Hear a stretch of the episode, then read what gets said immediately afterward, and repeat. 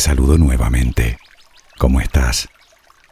Te recuerdo que este mismo audio lo puedes encontrar en mi canal en su versión para dormir, con relajación incluida. Bueno, aquí me tienes de nuevo, y con el mismo propósito de siempre, intentar que podamos conocernos más a nosotros mismos y entendernos un poco mejor. Dicen que el conocimiento es poder. Lo dijo el célebre filósofo británico Sir Francis Bacon en el siglo XVI. Puede que te parezca una de esas frases lapidarias muy grandilocuentes pero poco útiles. ¿Tú qué opinas? Bueno, es obvio que hemos tenido que entender la gravedad para poder llegar hasta la Luna, o la física de partículas, para que tengamos desde teléfonos móviles a centrales nucleares Hemos tenido que entender la dinámica de los fluidos, la electricidad, la termodinámica, la química o la mismísima teoría de la relatividad de Einstein, imprescindible para que funcione, por ejemplo, el GPS de los vehículos. Claro que ahora me preguntarás para qué te cuento todo esto. A donde quiero llegar es que no podemos hacer nada para cambiar las leyes de la naturaleza, pero no me negarás que conocerlas y entenderlas supone una sustanciosa ventaja. Y es que, ¿sabes otra cosa que escribió el mismo Francis Bacon? A la naturaleza solo se la domina obedeciéndola. ¿Ves por dónde voy? Está en nuestra naturaleza intentar entender el mundo que nos rodea y de paso sacar provecho de ello. Es casi una necesidad. Lo que yo te propongo, y creo que no es la primera vez que lo hago, es que hagamos lo mismo pero con nosotros. Quiero decir yo conmigo y tú contigo. Me refiero a profundizar en eso del autoconocimiento. Piénsalo. A la naturaleza solo se la domina obedeciéndola. ¿No parece lógico pensar que si logramos entendernos a nosotros mismos, gozaremos también de cierta ventaja hablo no solo de tener algo de paz interior, sino de cierto control sobre nosotros, que no es poco. ¿No te gustaría?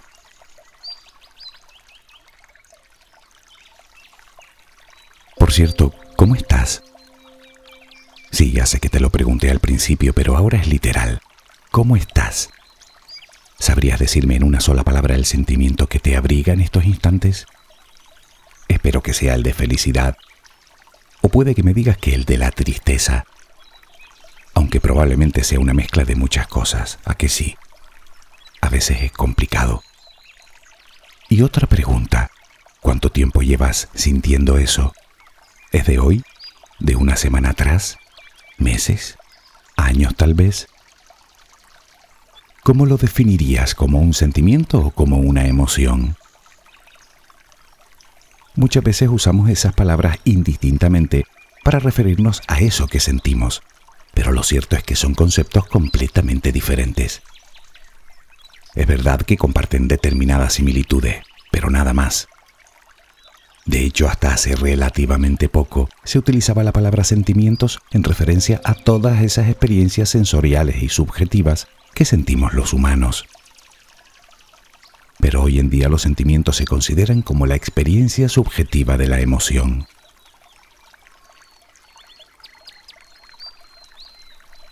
¿Te has quedado igual? Verás que es más sencillo de lo que parece. Pongamos un ejemplo. Imagina que esta mañana te encontraste por la calle a alguien que no veías desde hace tiempo. Alguien muy querido para ti. En aquel momento sentiste una mezcla de sorpresa y alegría fue algo espontáneo. No era ni mucho menos tu propósito, ni siquiera pusiste de tu parte. Eso es una emoción. Luego veremos cómo funciona. Bien, se despidieron. Iba pasando el día. Y cada vez que te viene a la cabeza el encuentro, se dibuja una sonrisa en tu cara. Un pensamiento ha renovado esa emoción. Más tarde verás qué quiero decir. Poco a poco esos pensamientos comienzan a divagar y llegan los recuerdos. Piensas en lo que reían juntos, en las cosas que vivieron juntos, tal vez en aquella vez que te prestó su ayuda. Te gustó tanto el encuentro que ha acabado por alegrarte el día. sonríes más, eres algo más paciente, te has preocupado un poco menos, estás en general de buen humor. Lo que sientes en realidad puede ser una mezcla de amor, gratitud, alegría, lealtad, orgullo. Puede que hasta te veas con algo más de vitalidad, como si tuvieras más energías. Bueno, pues todo ese cóctel de sensaciones es el sentimiento de felicidad. Otros ejemplos que nos ayudan a diferenciar uno del otro puede ser estar de mal humor sin sentir necesariamente un ataque de ira, o ese sentimiento de amor-odio que a veces sentimos hacia alguien.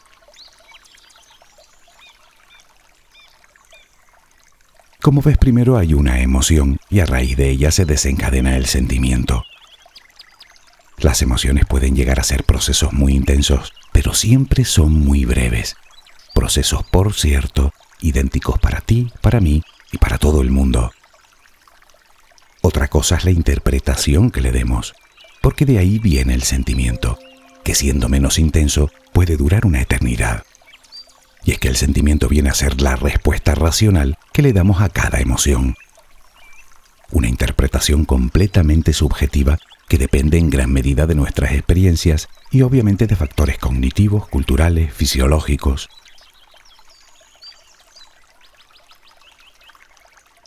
Resumiendo, una emoción es una reacción puramente fisiológica, involuntaria, que sucede ante un estímulo en concreto, mientras que un sentimiento es más una evaluación de esa emoción. La emoción es inconsciente, mientras que en el sentimiento siempre existe un proceso consciente de por medio que lleva aparejado gran número de elementos racionales e intelectuales.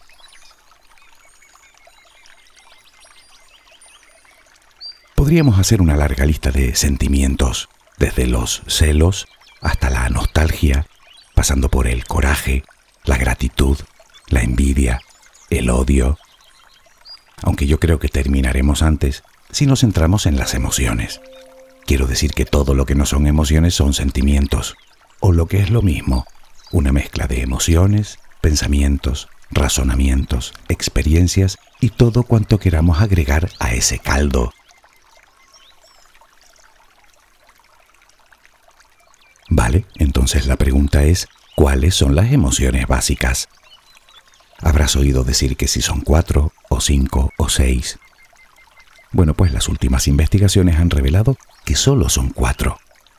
Las tienen la práctica totalidad de los animales superiores. Están acompañadas de claros indicios físicos comunes a todos los seres humanos, por encima de barreras sociales, culturales o étnicas se puede decir de ellas que son universales. Supongo que sabes a cuáles me refiero, ¿verdad? La alegría, la tristeza, el miedo y la ira.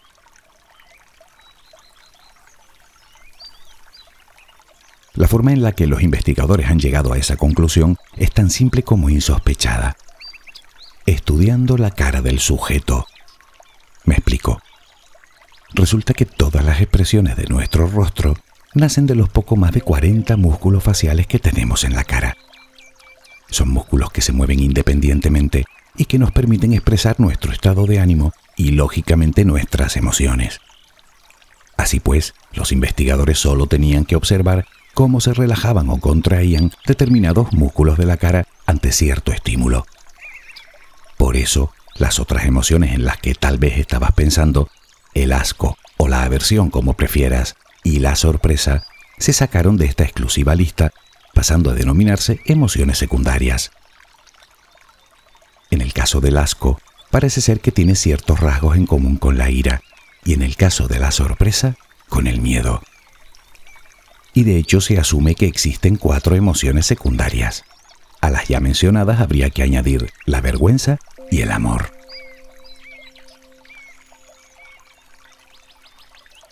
Si te preguntas el origen de las emociones, la respuesta la encontrarás en la mismísima evolución.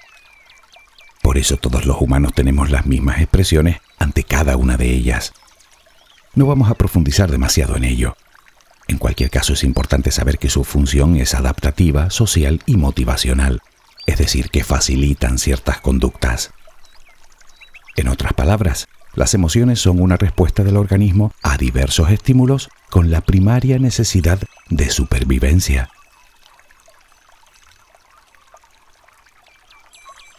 El funcionamiento, insisto, es absolutamente involuntario y además conocerlo creo que nos vendrá muy bien para entender su corta duración. En el ejemplo que pusimos antes sobre ese encuentro fortuito que tuviste esta mañana, básicamente, tu cerebro captó la imagen de esa persona e hizo su propia valoración sobre la misma, contrastando la información que guardas en tu subconsciente. Con base a esa interpretación, en tu cerebro se activó la llamada amígdala cerebral, una pequeña estructura dentro del sistema límbico encargada, entre otras cosas, del procesamiento y memoria de las reacciones emocionales. La amígdala, a su vez, envió los mensajes oportunos a las glándulas endocrinas para que éstas liberaran en el cuerpo ciertas hormonas como la dopamina y la serotonina, que probablemente te aceleraron el pulso, relajaron los músculos de tu cara, te hicieron sentir bien, te hicieron sonreír. Hasta esa posible molestia con la que te habías levantado seguro que desapareció momentáneamente. Y todo pasó en un instante. Mientras esas hormonas circulen por tu cuerpo, la emoción permanecerá. Por supuesto, cada emoción tiene su propia mezcla de sustancias que nos hace sentir de una manera u otra. Sabemos que un sentimiento puede durar años, tanto como el tiempo que dedique nuestro consciente a pensar en ello. Pero, ¿cuánto dura una emoción? Seguro que sabes la respuesta. 90 segundos. Sí, un minuto y medio. Pero, ¿qué la hace tan breve?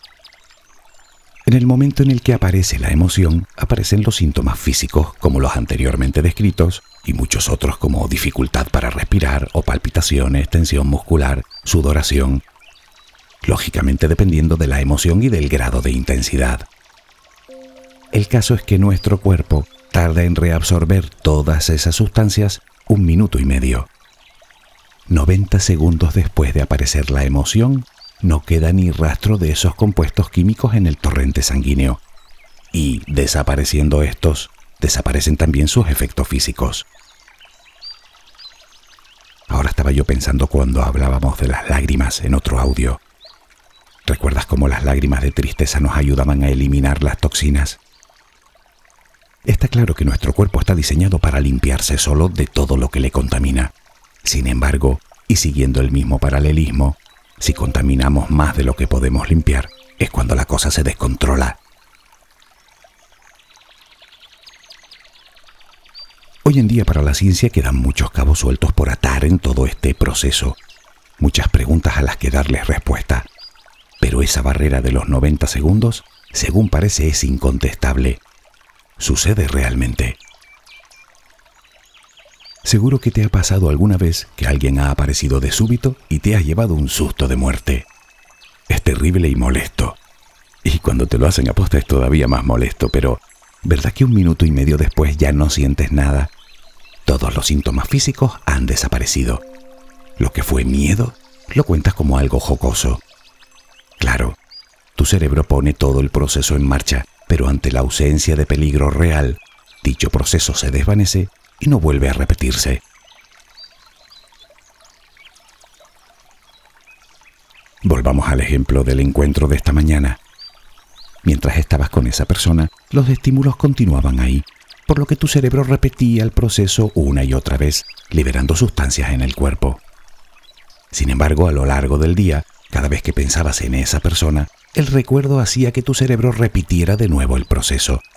Es decir, renovaba la emoción. Tus pensamientos fueron los encargados de alimentar la emoción para que a lo largo del día pudieras crear un sentimiento, un estado de ánimo, el de felicidad en este caso, que sí que te ha durado horas. Bueno, pues el resto de emociones funcionan igual. Ese es el motivo por el que puedes llevar años con la tristeza a cuestas. Renuevas la emoción cada cierto tiempo y los pensamientos se encargan de crear un sentimiento de tristeza. Y aunque lo llamamos así, en realidad es un estado de ánimo de pesadumbre en el que se mezclan un montón de sentimientos negativos además de la propia tristeza, como la culpa, el remordimiento, la soledad, la apatía, la desesperanza. Quiero decir que puedes sentir miedo el tiempo que estás delante de un león. El proceso de los 90 segundos se repetirá mientras permanezcan los estímulos. Pero cuando el león ya no está, que alimentes el miedo depende de ti. Claro que la pregunta es cómo hacer que el proceso se detenga después de esos primeros 90 segundos y evitar quedar secuestrados por nuestras propias emociones. Si escuchaste el audio de la ira, recordarás lo fácil que es vernos presas de ese, como se suele decir, secuestro por la amígdala. Son momentos durante los cuales solemos hacer cosas que no haríamos normalmente y de las que, por cierto, solemos arrepentirnos cuando recuperamos la calma. Continuamos renovando la emoción una y otra vez, hasta que los pensamientos negativos se disparan, claro. Aparece la frustración, el odio, la agresividad, la impotencia, el rencor, recordarás también las recomendaciones que daban los expertos para combatir aquel secuestro, como era contar lentamente, dar un paseo, respirar profundamente durante un par de minutos, buscar un pensamiento positivo. Seguro que ya te habrás dado cuenta de que la finalidad de todos esos consejos era por un lado dar tiempo al cuerpo a reabsorber toda esa mezcla química y por otro alejar la mente del foco que nos despertó la emoción que nos motivó el enojo en este caso, con el fin de evitar que se renueve.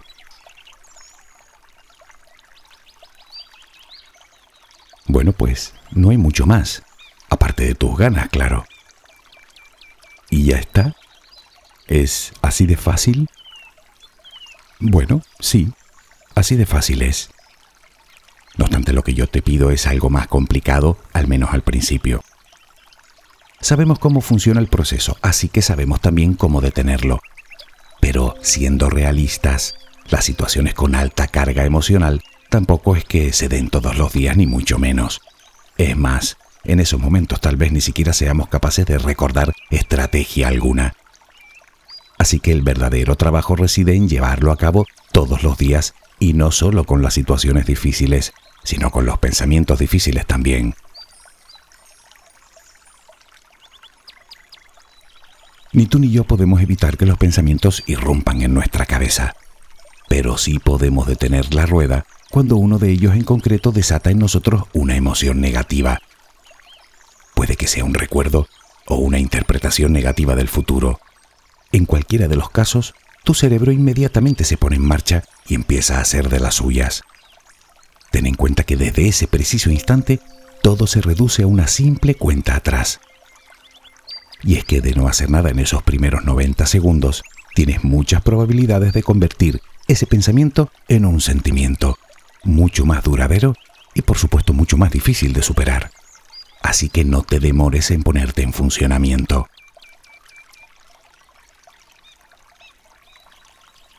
En cuanto te sorprendas con un pensamiento negativo, da igual del tipo que sea, debes poner todo de tu parte para que el proceso se detenga. Primero debes ser consciente de que no es más que un proceso natural y de que cuentas con el tiempo que cuentas.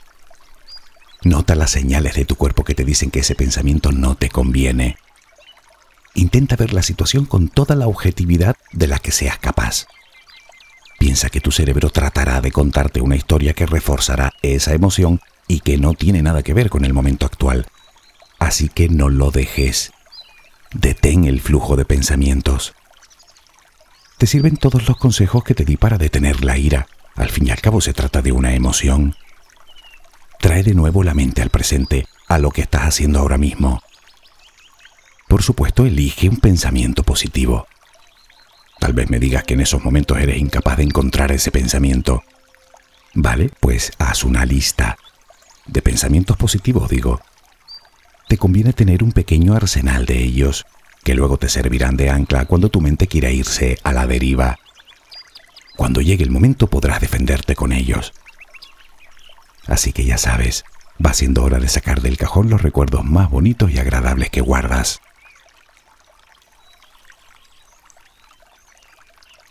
También hemos hablado en otras ocasiones del diálogo interno, pues ahora es más importante que nunca. Procura que sea positivo. Háblate en voz alta si es necesario y contéstate, claro que sí. Escúchate. Haz preguntas. Reflexiona sobre lo que te está sucediendo. Intenta comprenderte. Intenta entender por qué te sucede. Insisto, no es locura, es autoconocimiento. Y con el tiempo podrás hacerlo en silencio. Pero eso sí, ataca siempre con todo lo que tengas. Utiliza todos los medios que tengas a tu alcance para que ese pensamiento desaparezca. Es como si le hicieras un cortocircuito. Insisto, no te dejes atrapar. Suelta el pensamiento negativo y desvía la mente del foco de conflicto. Y que no se te olvide sonreír. Recordarás que la expresión de nuestra cara es el reflejo de nuestro estado de ánimo. Y parece ser que el proceso también funciona al revés. Es decir, si sonríes, tu cerebro captará felicidad en tu rostro.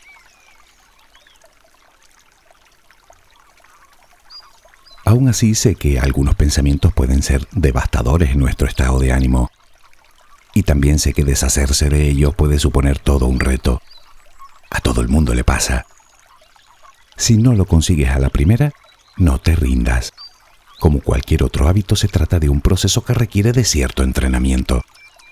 Sigue intentándolo. Y por supuesto, perdónate. Pero eso sí, permanece siempre alerta, porque si tienes por costumbre recurrir a pensamientos negativos durante todo el día, vas a tener mucho trabajo. Principio te costará, pero no te desanimes. Tenemos una mente prodigiosa capaz de adaptarse en poco tiempo. Tú no dejes de sonreír. Es bien sencillo. Puede que no tengamos el control sobre nuestras emociones, pero sí que lo tenemos sobre el sentimiento que viene detrás. El pensamiento, lo mismo que tiene el poder de alimentar una emoción, tiene también el poder de apagarla, por lo menos de hacer que no se repita si la gestionamos correctamente. Por lo tanto, acepta que si bien no eres responsable de tus emociones, sí que lo eres de tus sentimientos y de tu estado de ánimo en general. Todo esto me lleva a pensar en el amor. Ya sabes que como emoción no durará eternamente, más bien todo lo contrario. Por lo tanto, y después de saber todo esto, habrás llegado a la conclusión de que efectivamente o alimentas esa emoción o el amor desaparecerá. No queda otra. Si realmente quieres que todo cambie, tendrás que cambiar tú. De hecho, sé que siempre te hablo de las mismas cosas. ¿Cuántas veces te lo habré repetido? Vigila lo que dices y vigila lo que piensas. Claro que me dirás que lo que yo te pido es una tarea descomunal. Sí, lo sé. Yo lo hice y lo sigo haciendo. Y también te digo que el esfuerzo que tuve que realizar durante las primeras tres semanas ha sido el esfuerzo mejor invertido de mi vida. De hecho, ahora me di cuenta de que este tenía que haber sido el primer audio que debía haber subido. Pero bueno, hace tiempo que dejé de hacer planes a largo plazo y decidí tomarme la vida paso a paso. Además dicen que las cosas llegan cuando tienen que llegar, ¿no? Recuerda, 90 segundos. Que tengas una maravillosa jornada.